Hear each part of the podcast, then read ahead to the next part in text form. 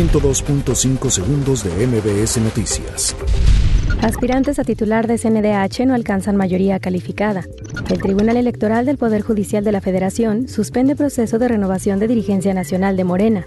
Diputados reprueban cuentas públicas 2015 y 2017 de Enrique Peña Nieto. Capturan a Juan Apolinar, exdirector de obra del Colegio Repsamen. Seis muertos y dos heridos el saldo de motín en penal de Morelos. De línea Godoy nueva Fiscalía General de Justicia de la Ciudad de México. Instala Segov mesa por autotransporte federal. El gobierno de la capital inaugura en Chapultepec recorridos gratuitos celebrando la eternidad.